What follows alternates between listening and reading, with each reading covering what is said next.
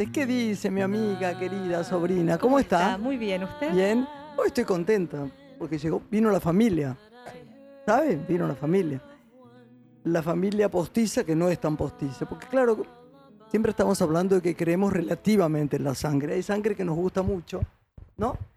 La, la de- la suya me gusta mucho, la de su mamá me gusta mucho.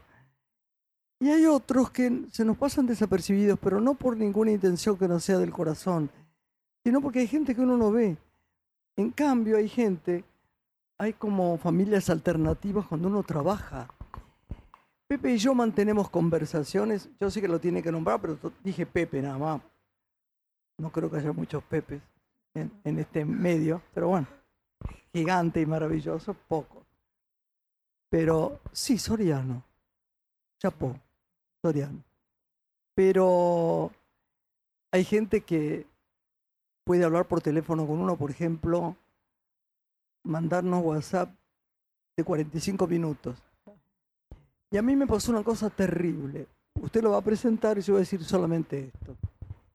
Juan Cruz, o yo, algunos de los que me mandaba, este amigo, hermano maravilloso, me dijo, mamá, es para escribir un libro, guardalos.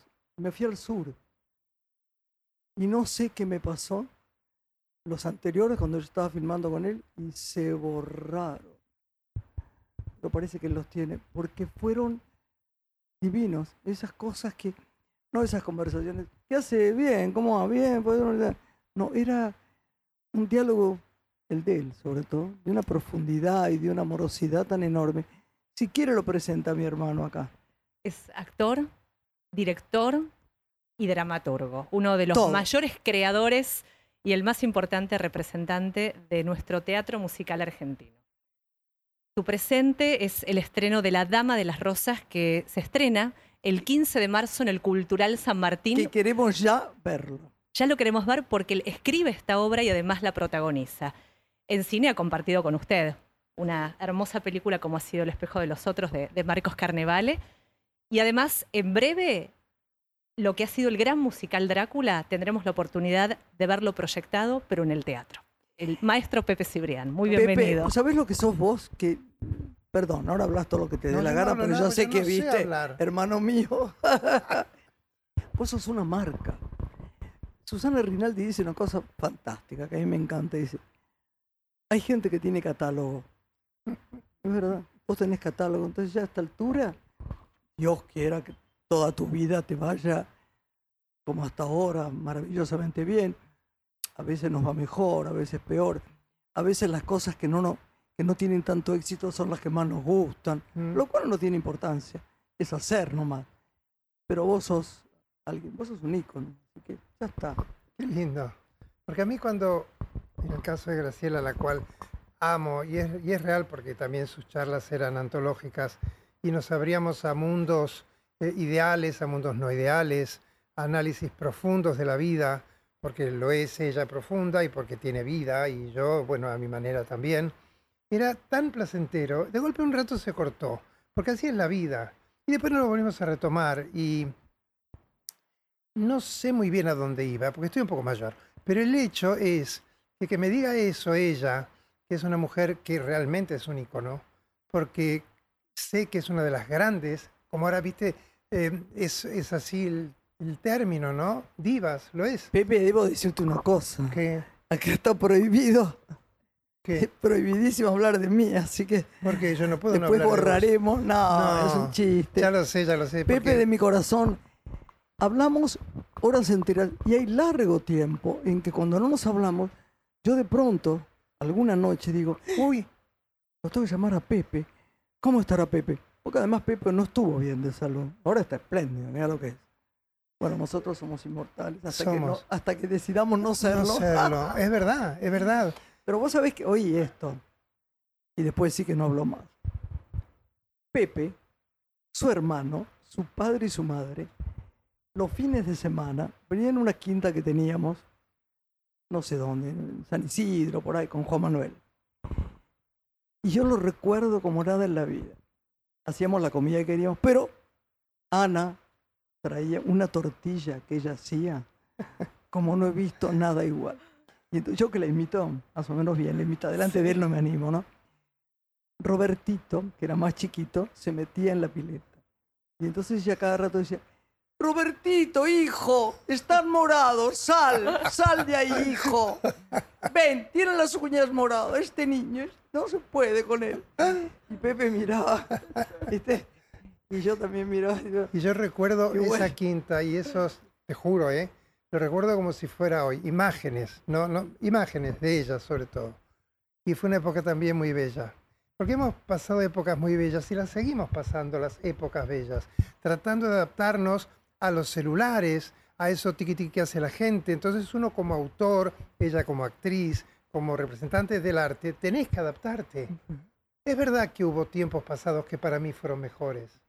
Yo creo que se ha perdido esa, ese encanto del, del buen vivir, pero no por, el- por la plata, sino por el saber. está- Hablamos de eso siempre. El otro día largamente con Bogani, ¿no? Claro, y decíamos, si alguien escucha, ¿sabes, Lorenita? Pensará que es un esnovismo lo que decimos, o todo tiempo pasado fue mejor como dos viejecitos. No, es que hubo un refinamiento total.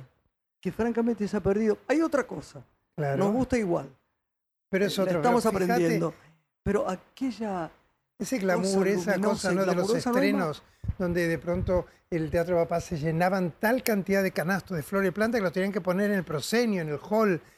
Vos puedes decir es una cuestión económica, puede ser, pero también es una cuestión de una rapidez de vida que hace que, no sé por qué se hayan perdido esas comidas en, en Edelweiss, y bueno, Pepe es caro, pero yo íbamos con la, con la Silveira, que era una nena, con Antoni, y comíamos, que yo, un plato de ravioles a la misteriosa entre todos.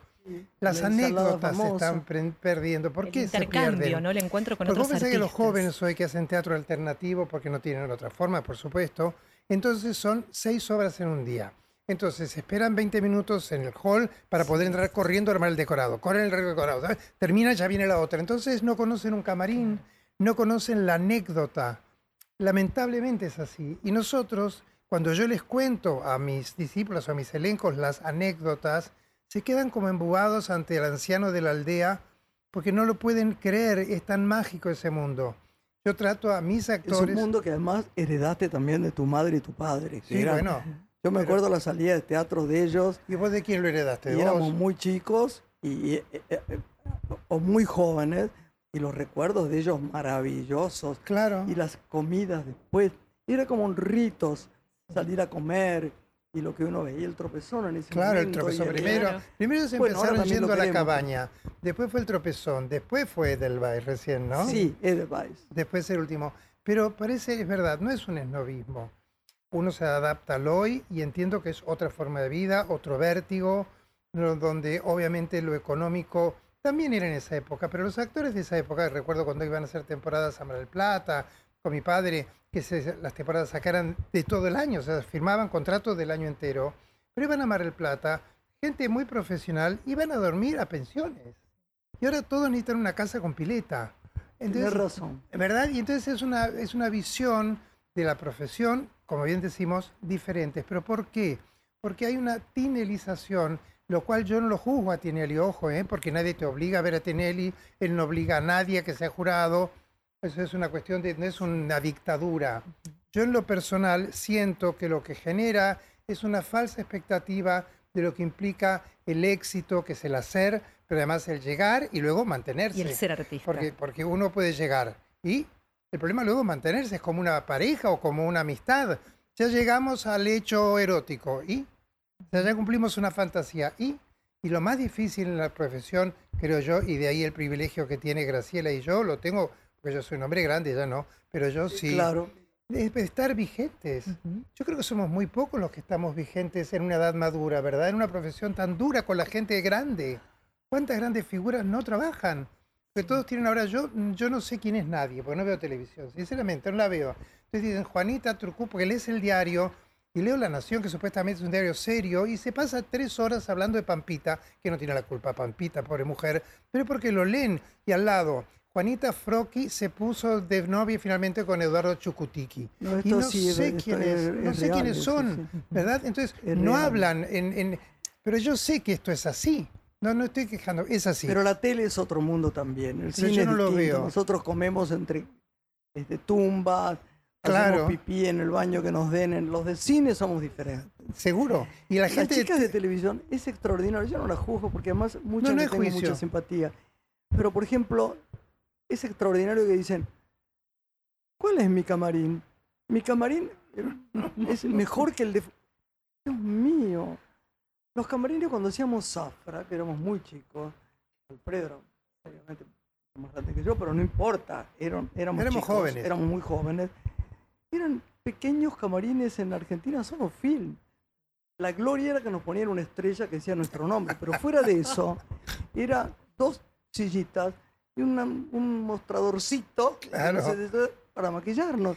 Y después estaba la sala de maquillaje. Nadie pedía otra cosa.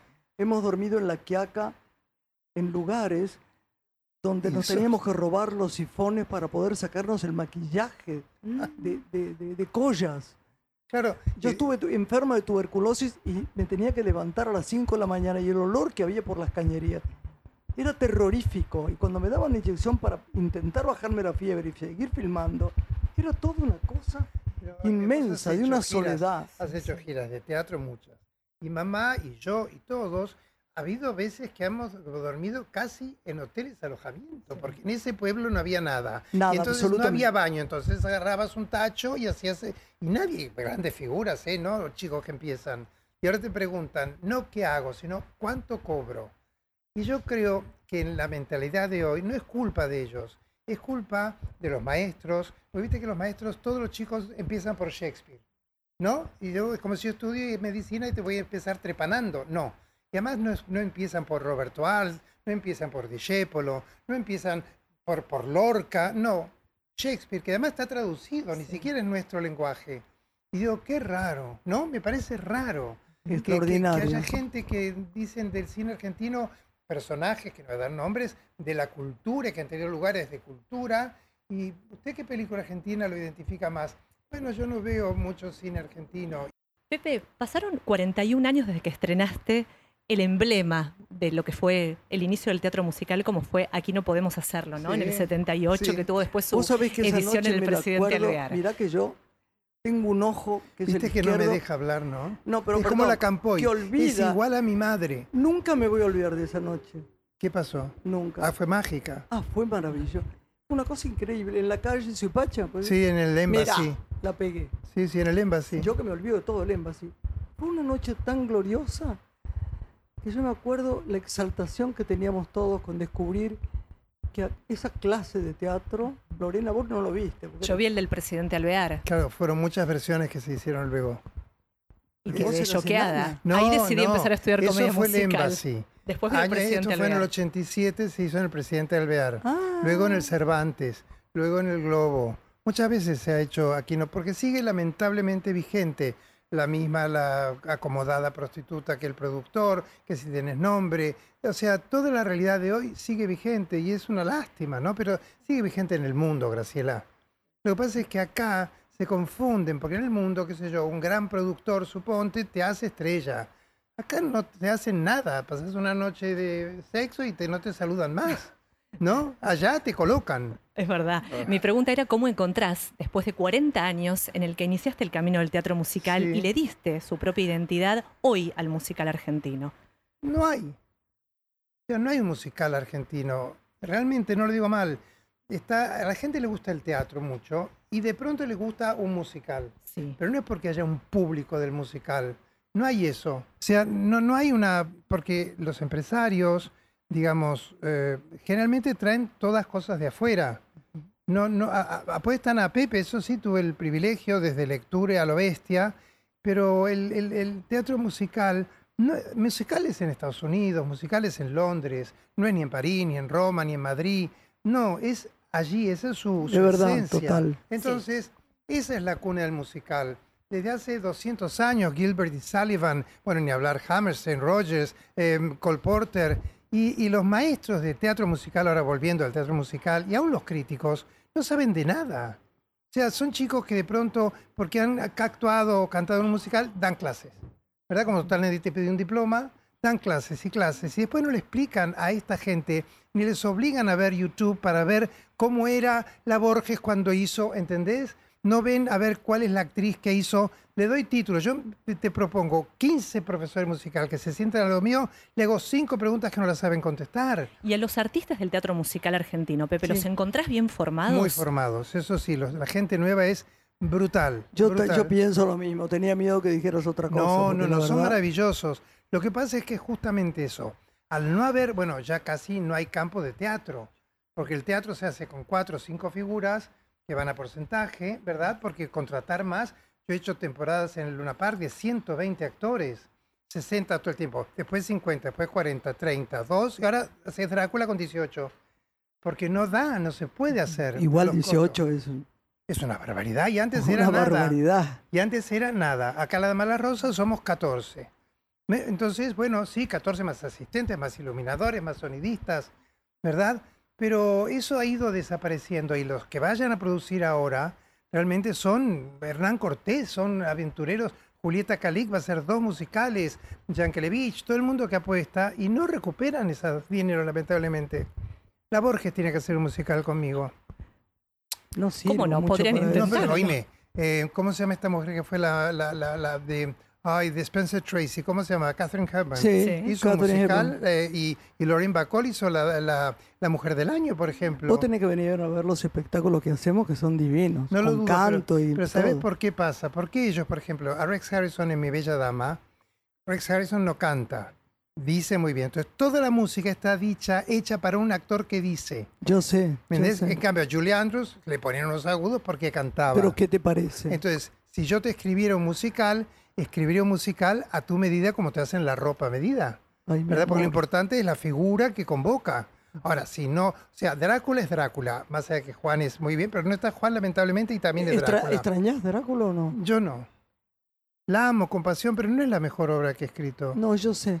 pero, la Pero por, extraño ¿por no. qué nos marcó tanto? A ver, ¿cuál es tu Porque yo pensamiento? creo que fue un momento donde el país estaba muy eh, hundido en tanta hiperinflaciones y cosas, y que de pronto los lectores, gracias a Dios, confiaran en mí, a los cuales agradezco en cada nota, armaran en el Luna Park, un lugar, eso también mítico, ¿verdad? Increíble. Vos Se que gastaran un millón de dólares de ese momento, bien gastados, pues los te podés tener y de ser fatal.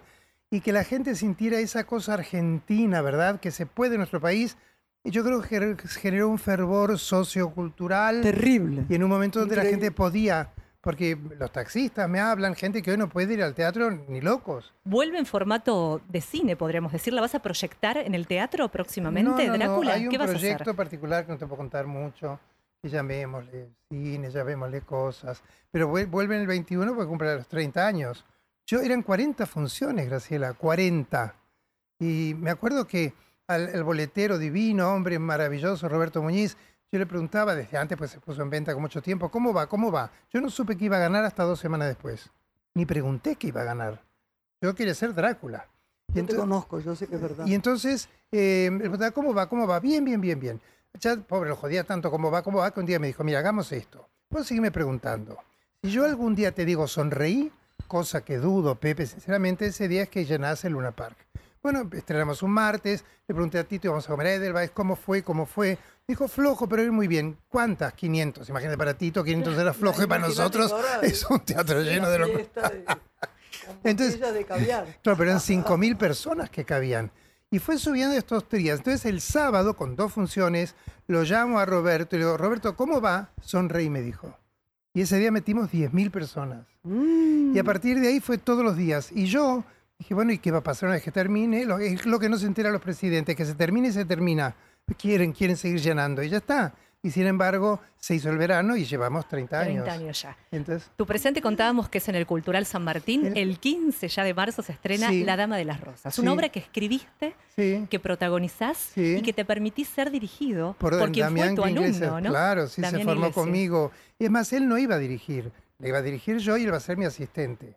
Pero empezó a dirigirme maravillosamente, a dirigir todo. Y le dije, Damián, yo no voy a figurar como director. Si el director sos vos. Me acuerdo de García Burr con, con, con Alfredo, cuando hizo el Qué guapo del precioso 900. García Buru. Con el guapo del 900. Entonces, obviamente la figura era García Burr, un gran actor que la gente no tiene idea. Nosotros sí. Entonces figuraba Arturo García Burr en El Guapo del Occidente con la presentación de Alfredo Alcón. Cuando Arturo vio el cartel, le dijo, no me gusta. Pero Arturo, no, no, no, yo no soy el guapo. Acá es Alfredo Alcón, el guapo del 900 con Arturo García Burr. Esas son cosas que ya no pasan.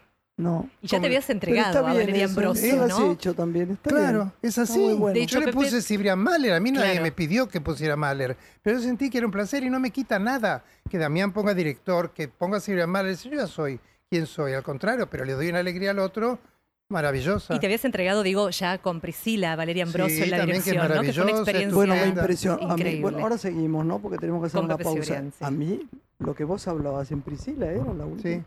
Yo no podía creer. Bueno, no lo vas a poder se creer acá. convertiste, te convertiste en mi ídolo total. Yo vine a mi casa y pensé, yo si tuviera que hacer eso, me muero. Pero Ah, esta obra parece que tiene un desafío mayor por Sí, parte de Pepe Cibrián a nivel sí. físico. Ahora hablamos Hacemos- de, hacemos de esta obra pausa. tras la pausa. Pepe Cibrián.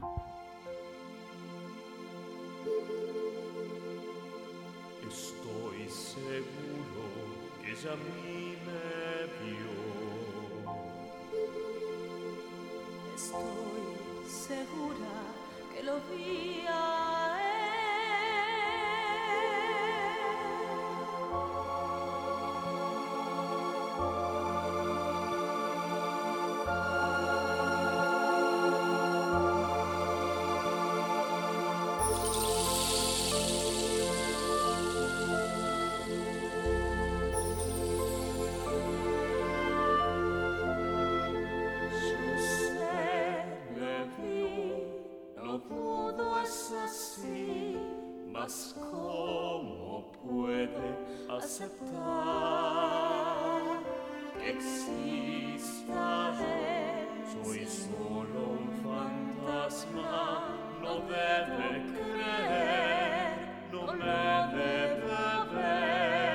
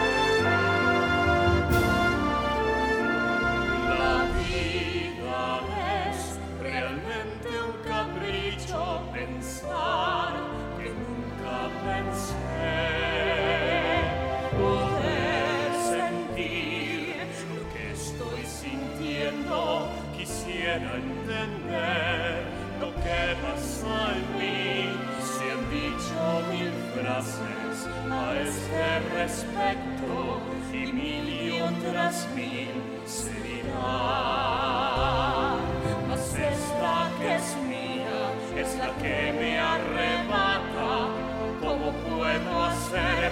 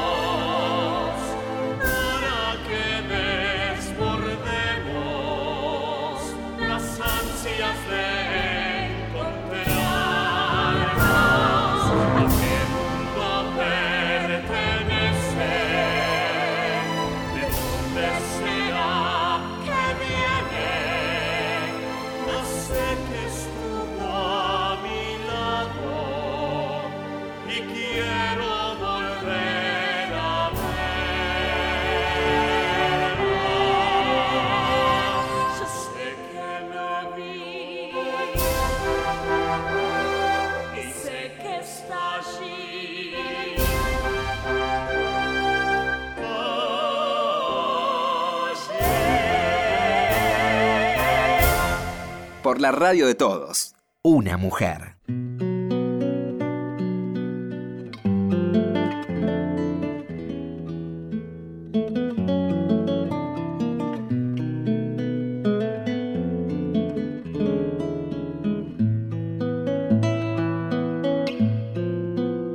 Por la radio de todos. Una mujer.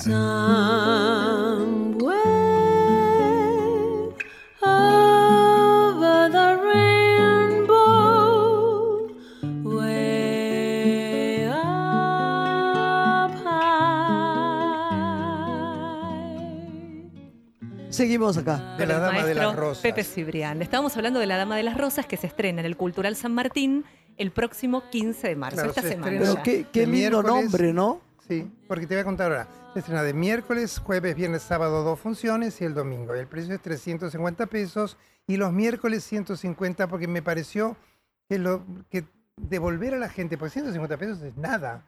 Qué suerte que me digas eso. de ir al teatro. Claro, Les cuesta tanto bajar la entrada, chicos. No, no se puede pero pagar es un error. Porque 800 pesos no, una 1200 entrada. van a cobrar ahora. ¿Cuánto? 1200. Claro, entonces, pues decís, bueno, tengo el teatro X muy grande, de 1500 localidades, 100 personas.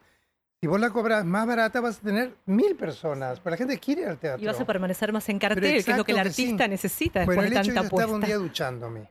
Me ducho. Y pensé en la dama de las camelias. Ay, musical. No, no. Entonces me puse a escribir y, y me fui de la dama de las camelias y se, se me ocurrió la identidad. Entonces se me ocurrió que pasaba en 1920 en París, después de la guerra, en un mundo eh, flamboyante, o sea, brillante, de esa burbuja de caviar, ¿no? Después de la guerra. Y es la historia de una mujer que es la duquesa de Chantal y que a su vez es Agatha, la dueña de un gran eh, cabaret de transformistas. Esta mujer que es la misma y no es... Es tan que quiso- atractivo ya lo que cuenta. Dos personajes interpreta Sí, Pepe, eh, Josephine y, y, y- y Chantal. Pero no es que, no es que Acá, esté, no es que esté loca, ¿eh? no es que esté loca, ella lo tiene clarísimo. Durante 35 años su madre, loca porque el padre quería un varón para heredar el título, con lo cual cuando nace una hija se va, esta mujer se vuelve loca, la madre, y durante 35 años a esta mujer no la deja salir de su palacio. ¿Verdad? Ella es la que la baña, ella es la que le paga la comida, ni una criada, nada. Cuando esta mujer se muere, esta mujer hereda toda esa fortuna y es la duquesa Josephine de Chantal. Entonces, esta mujer que es enigmática, no sé lo que es el vestuario, 14 kilos pesan mis trajes, 13 cambios de ropa. Yo no puedo creer. Maravilloso. Entonces esta mujer decide armarse este otro personaje para alegrarse la vida. Pero no puede tener sexo, no puede tener nada más que ella darlo. Porque ese mandato de esa madre monstruosa es que su cuerpo es sacro. ¿Verdad? Y se enamora, en este caso María José de Mare, maravillosa actriz y bueno, hija de ese gran director, de Clémence, condesa de Fleury. Y es una historia de amor tan bella. Ay, qué bien. Pero al final pasa la historia de amor. Primero, Clemence, que tiene hijos, descubre su identidad, que ama a una mujer. Yo descubro mi identidad, que es que puedo amar y gozar, pero yo le aclaro a ella que yo tengo que dar el placer, pero que a mí no me toque. Ah, Yo voy a mira. hacer todo lo que ella quiera. Y así es la relación, hasta que en un momento dado, con esa madre que está muerta, pero aparece todo el tiempo, pasa algo que no puedo explicar, Y en un momento tengo que hacer un desnudo, lo cual me encanta hacerlo. No porque piense que la gente se va a excitar mucho al verme desnudo. Puede ser, quien te dice de pronto se tiran al escenario. Pero no, es que es fundamental en la historia. No me da ningún pudor.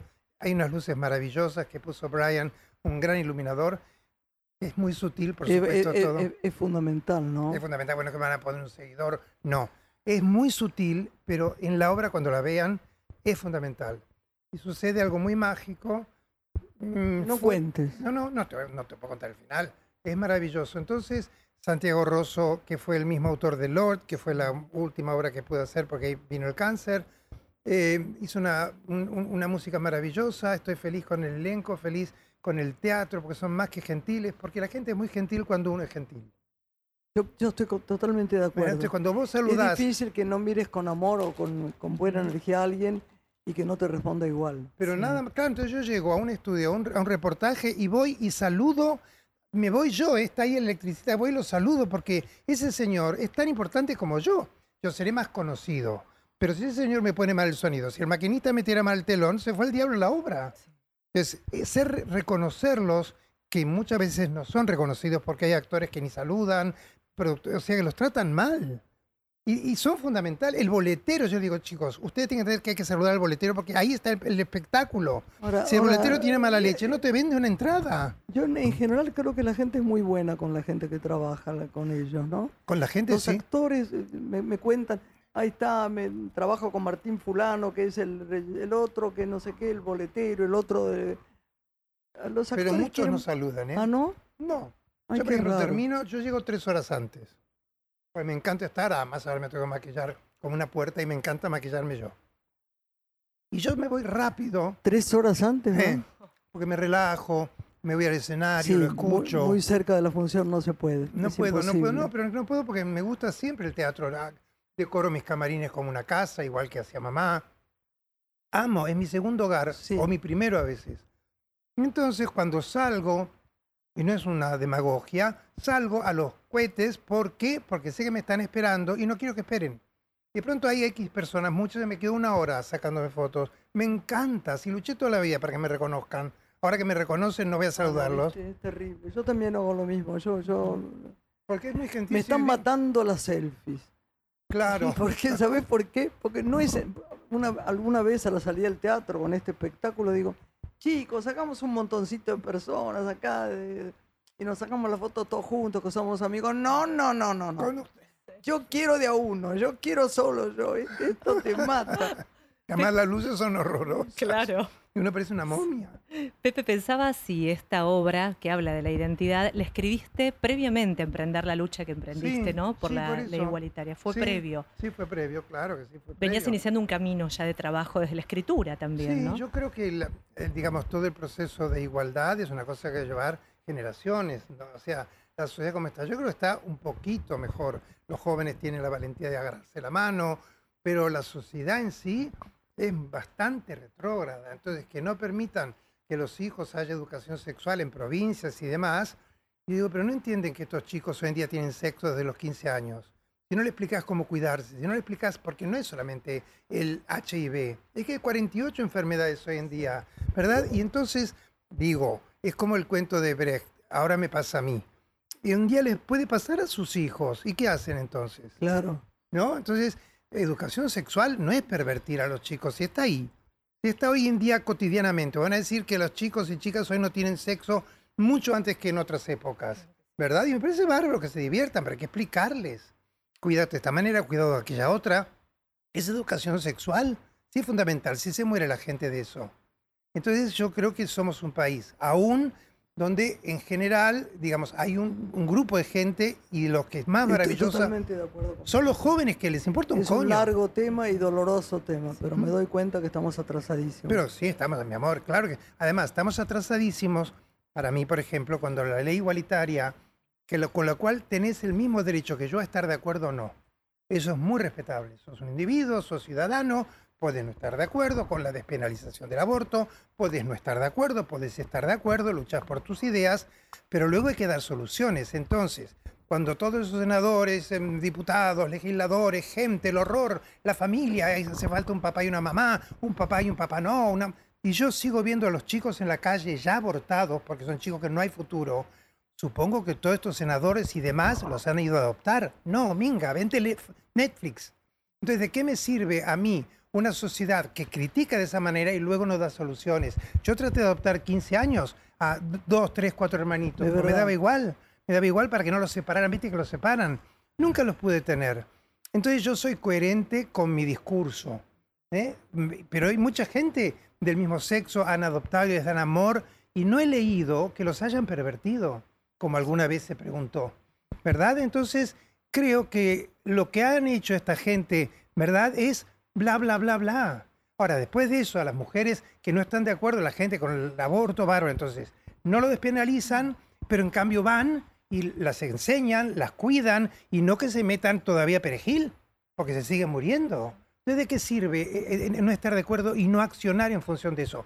Debe haber gente, ay, maravillosa, que aporta, cómo no. No es toda la sociedad, pero aquellos tan acérrimos, bueno, con perdón de la iglesia, oíme, no me vas a decir que la iglesia ha hecho unas cosas horrorosas en su historia, no ahora. Desde el segundo, después de Pedro, todos los papas durante 700 años, todos se asesinaron, todos, sin una falta. Y era el hombre. Yo no creo en el hombre, creo en Cristo, creo como yo, esa es mi fe. Pero no podemos ser una sociedad tan hipócrita de, oh, qué horror, qué horror, qué horror, la iglesia, todo, qué horror, qué horror, y no hacemos nada luego, más que ser pedófilos. Claro, no el amor es acción. ¿Verdad? Todo lo que uno piensa tiene que, ¿eh? que- que- que, eh, lucharlo, realizarlo y Pero va, va pensarlo. a ser.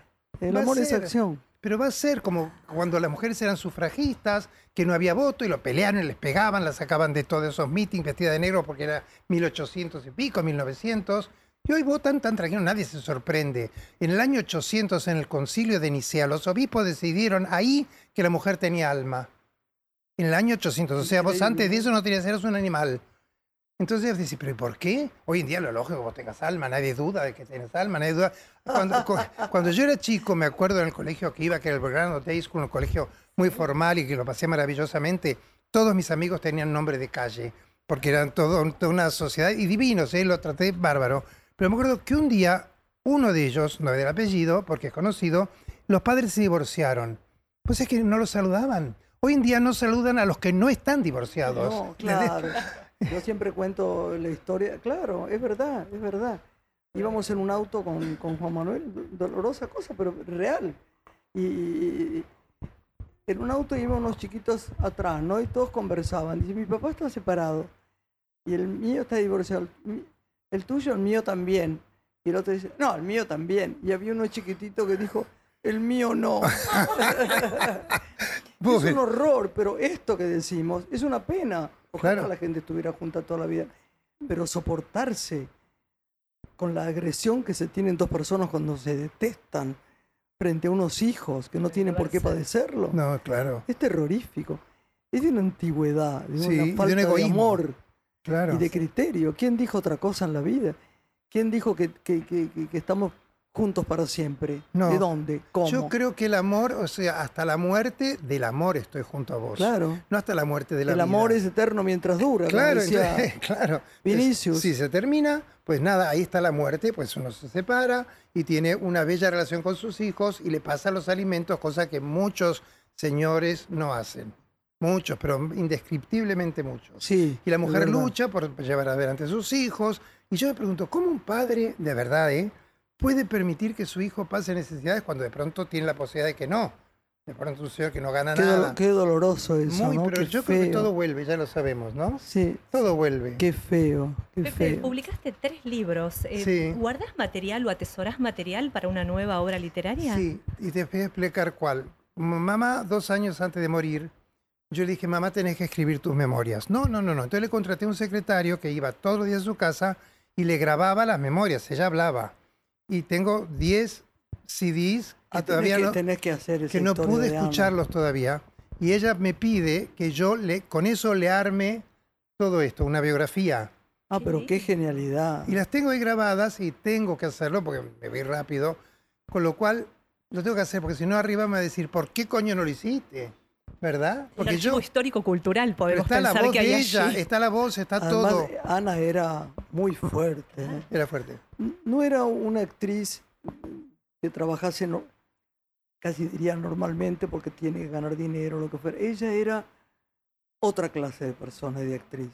Era, era superior, tenía una cosa. Mi mamá muy- trabaja desde los cuatro años. De los cuatro años. Y eran muy pobres mis abuelos maternos. Rico lo de mi padre. Entonces iban de pueblo en pueblo, ¿verdad? Y mamá Eso dormía con mi tía. Carmen en una valija y con un pedazo de madera para no ahogarse. ¿Verdad? Entonces llegaba, me acuerdo, a un pueblo y mi abuela Anita, que me contaba mamá, yo no la conocí, era muy limpia, muy limpia, muy limpia. Entonces pidió en la pensión de la media teta, una cosa, una palangana. Muy bien, entonces se limpiaron, se agenizaron y al día siguiente las echaron por putas. Porque, porque solamente las putas se limpian. Ay, mi ¿En amor. serio? Y mamá nunca fue al colegio. Un día le dejaron en un colegio de monjas y agarró un tintero de plomo y se lo tiró a la monja. Porque ella quería estar en el teatro. Y a los cuatro años trabajó, desde los cuatro. El primer día dice que yo sé el escenario y sentí que mi pecho se rompía. Dije, nunca voy a dejar que si tengo hijos trabajen hasta que ya no sean grandes. ¿Vos a qué edad empezaste? no, yo Vos sabés trabajar que como la- 18, los 18. recuerdos maravillosos de Ana tienen también que ver, viste, que los momentos más fuertes de uno son los intervalos. Uno cree que no, uno siempre cree, voy a recordar esto como, como los grandes momentos de la vida no son los que uno más recuerda, son el tiempo entre los grandes momentos. Iba a comer con Ana a la caballeriza esta, ¿te Sí, sí, acuerdas? sí, en, en Belgrano. ¿Cómo se llamaba? La, Eh, la cuadra. La cuadra. Yo te juro que volvías a tu casa y esa mujer te hacía renacer eh, las ideas y la sangre. Era una cosa, te quedabas escuchándolo aunque tuvieras Yo que soy mala para las sobremesas, con ella me podía quedar hasta las 5 de la mañana. Genial. Era brillante. Con ingenio, con amorosidad, con alegría, con picardía, con la pequeña maldad de... Y mirá que de lo pasó mal en la vida desde un lugar, ¿no? Después lo pasó muy bien porque ella era lo más alegre del mundo. Vos pensás que mamá se había, esto no sé mucho, mamá se había casado en España a los 19 años por una situación que la obligó este hombre que era de la falange, o se casaba o mataba a mi abuelo. Yo no sabía eso. Esto no lo sabe nadie. Te lo cuento ahora.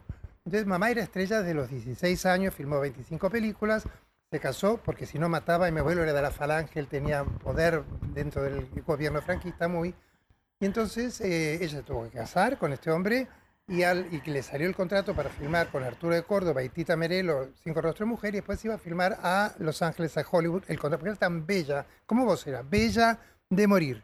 Y entonces, eh, un día papá estaba filmando en La Habana y yo tengo la revista, salió mamá como si ahora te dijera gente, y era una bestia de bella, no podía creer. Entonces papá dijo, coño, con esta mujer, con otra anécdota que es muy larga ahora, y llamó a Cantinflas y a Negrete, que eran sus amigos, hagan una comida en cuanto llegó porque me la quiero tirar a esta señora, no es que se va a enamorar. Ay, no. mi amor. Entonces estuvo con mamá y mamá me decía que le parecía un pelotudo total de entrada. Que al mes estaban viviendo juntos, pero nunca se casaron. Entonces, y es una historia que pasó muchas cosas, un día estaba la tía en el año 94 en una comida, en una reunión, él se llamaba de apellido Daubison. Entonces escucha que alguien dice Daubison. Una mujer, no sé por qué lo dice. Entonces se acerca y le dice, perdón, ¿tú eres algo de José Daubison? Sí, era mi primo. Ay, ¿qué es de la vida? No, se murió hace dos años en Venezuela. Corrió mamá al, al teléfono. Ana, te puedes casar, eres viuda. Y se casaron en el año 94 mis padres. No Nunca estaban creer. casados. Entonces que era genial, claro. Y te lo cuento, nunca lo, lo he contado. ¿Y, y qué le enseñó tu madre desde lo A mí, artístico? los dos, la ética, el compromiso, la pasión, llegar temprano, eh, elegir desde la eh, honestidad, qué sé yo. Porque todas las decisiones son personales y todo está bien mientras no hagas daño a alguien. Pero uno tiene que ser consciente de la acción y de la reacción. O sea, yo soy homosexual, elegí serlo. Yo podría haber tenido hijos, o sea, no es que era eunuco, pero elegí Ay, no. cómo te quiero, claro Entonces, que no. ahora traté de adoptar, pero no me puedo quejar a los 71 años que voy a cumplir. Dios no me dio, no, no quise yo. Entonces me tengo que hacer cargo, no tengo hijos, y claro, porque no quise se ve, ¿verdad? Entonces no me puedo quejar de la vida. Yo fumo tres paquetes por día, y me muero de cáncer de pulmón, jodete, ya ya sabías. Entonces cuando uno no se hace cargo de su vida, debe ser muy duro, ¿verdad? Nosotros somos gente grande y lo maravilloso de nuestra vida es todo el colchón que tenemos detrás. Es Entonces, verdad. cuando ves todo lo que has hecho, todo lo que has disfrutado, Es todo lo que te han alegrado, todo lo que has sufrido, y son cuartos llenos de recuerdos, decís, valió la pena la vida. Y sé Claro, que me voy a ir, duda. obviamente. Y yo lo que pienso cuando pienso en la muerte es mamá, papá, perros, amigos. Falta menos para encontrarnos. Yo también. ¿Vos también? Yo, yo espero que, que sea eso. Pero ¿no? ¿y yo va a hacer eso? Vamos Yo a hacer yo temporada estoy juntos. pensando, la- Vamos la a hacer va un musical. ahí, bueno, y además la vamos a ver a Pero yo estoy consciente que están ahora Y- mirándonos. y cada vez que se muere alguno que yo quiero mucho, mucho, siempre pienso el cóctel está agrandadísimo Claro, en el cielo. es que es así. Yo, no, no, yo lo que quisiera es morirme y que me hagan un velorio, después que me cremen, no un velatorio. Supongo la legislatura, porque sobre suponte, pero yo quiero estar viendo para saber cómo va el bordero. O sea, si van muchos, si van menos, si lloran, quién no llora. Eso me encantaría verlo. ¿Quién era que me quería de verdad? Claro, porque la muerte hay que tomarla con cierto humor. Cuando de pronto te dicen tenés cáncer, no hay mucho humor porque te enfrentás a una muerte acá que es duro, pero la peleás. Y si la gente hiciera Mirá, prevención, Mira, qué decisión la tuya que la ganaste. sí, porque hace Muchas ganas no tenías de irte. No, no tenía ganas de Ah, irme. bueno. Ahora te sé una cosa, Graciela. Si yo hubiese estado, y con mucha gente no, hubiese empezado a padecer dolor y eso, ya tengo arreglado todo, yo me voy. Me ¿En voy. serio? Sí, sí, sí, sí, No quiero sufrir nada. Yo puedo trabajar como Alfredo en silla de ruedas. Eso no me importa nada. Eso no importa un coño. Pero si yo estoy tonto, Sí. si voy a joder la vida a todos yo amigos, también. yo adiós, también. Chao, es te un vas. pensamiento recurrente. Y no en nos va a castigar. No nos va a castigar No. nadie. Van a subir y cuando suba Dios va a preguntar, ¿querés una selfie? ¿Verdad? Porque no... Claro, ¿para qué sufrir esa? Depender y ver a los demás. Por eso creo la eutanasia. Claro, exactamente. Claro, ¿no? Porque Tan bueno, has doloroso vivido que cosas también como yo, muy duras. Y los ves sufrir, los ves que no tiene sentido. ¿Para qué?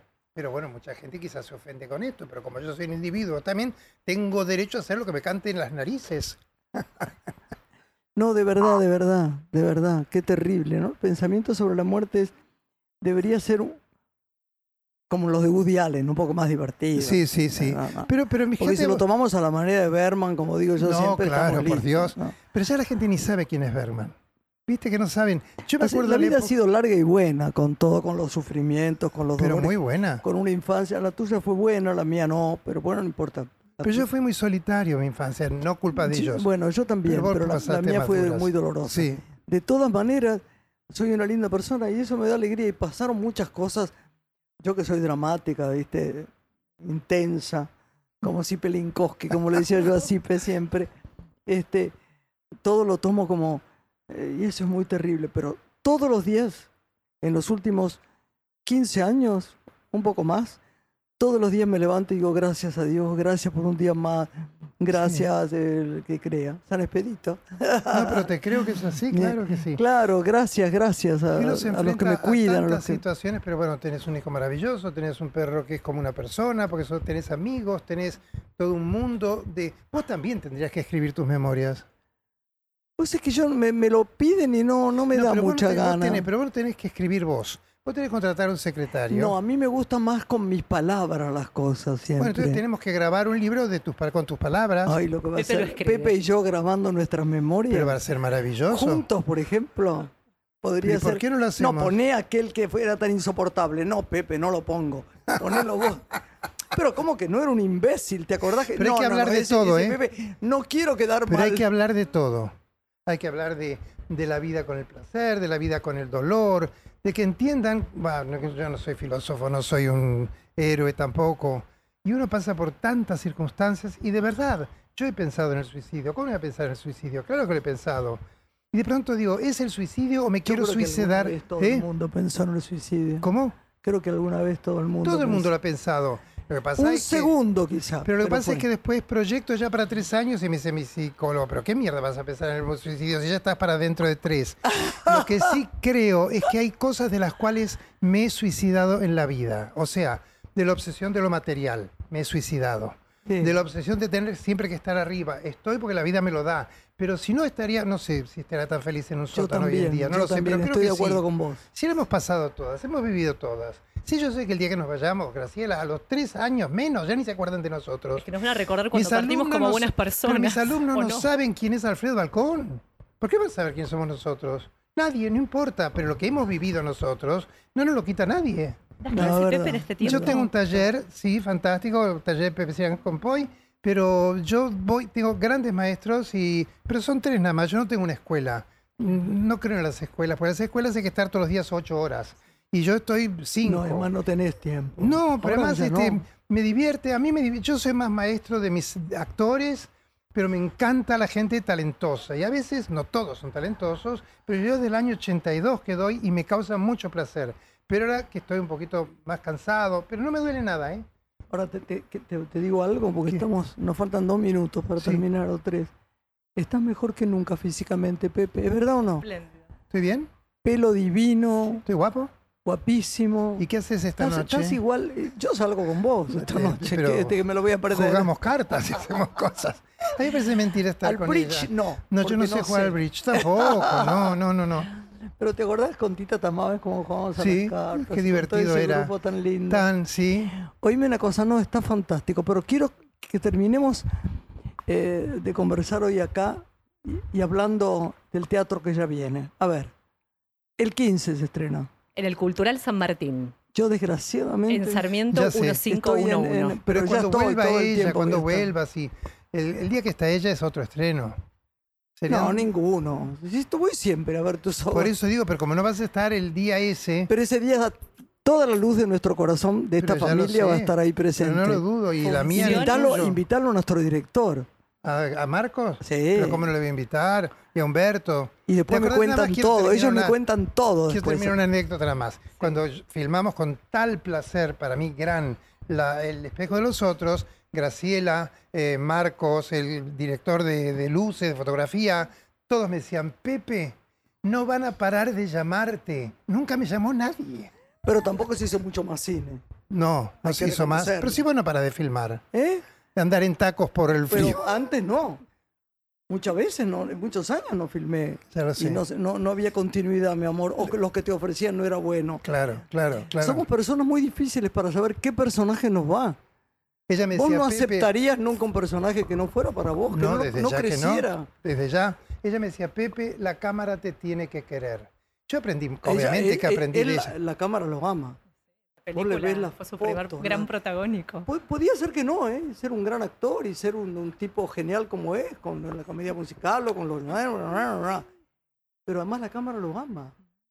Ha- Hay ciertos planos de la película. La gente me escribe y me cuenta cosas que son extraordinarias de Pepe. Ciertas... La manera de mirar. de- Además tiene una, un, un- un carácter esa cara.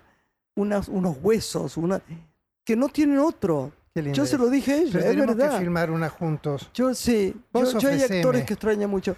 Cuando hablo de esas caras me acuerdo siempre de Lautaro Murúa, ¿no? Oh, por Dios. esas claro. caras que son, por eso se lo digo a él, son únicas. Y la tuya No es que sean la más bella, ni la más no sé qué, ni Es la más- esa. son las distintas, Sí. las que hacen personajes distintos. Yo quiero hacer otra con vos gratis, me da igual, ¿eh?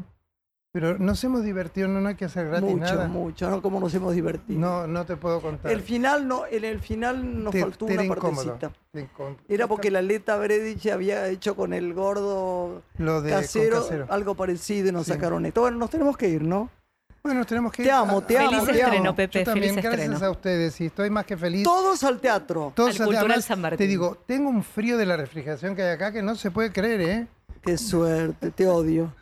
No, yo te quiero con todo Yo el te alma. amo, mi amor. Voy a poner un aparato solo para vos. Bueno, pero Yo no estaré. No, Obviamente no, que una lo harás con burbuja, Lorena. el una programa. burbuja y yo adentro y hacemos por micrófono. Te No, quiero. no hace calor. Pepe. Como decía doña Lola Membrives, en el teatro no hace calor, se transpira. Claro. Y hay que ir tosido. Claro. Yo en general no voy cuando toso mucho. ¿Qué voy a hacer? Pero no toses en el hace escenario. Pero en el escenario no toses. Bueno, te quiero. Chao, con mi toda amor. mi alma. Gracias a vos también y a ustedes. Bendiciones. Gracias. Una mujer se ha perdido. Conocer el delirio y el polvo. Se ha perdido esta bella.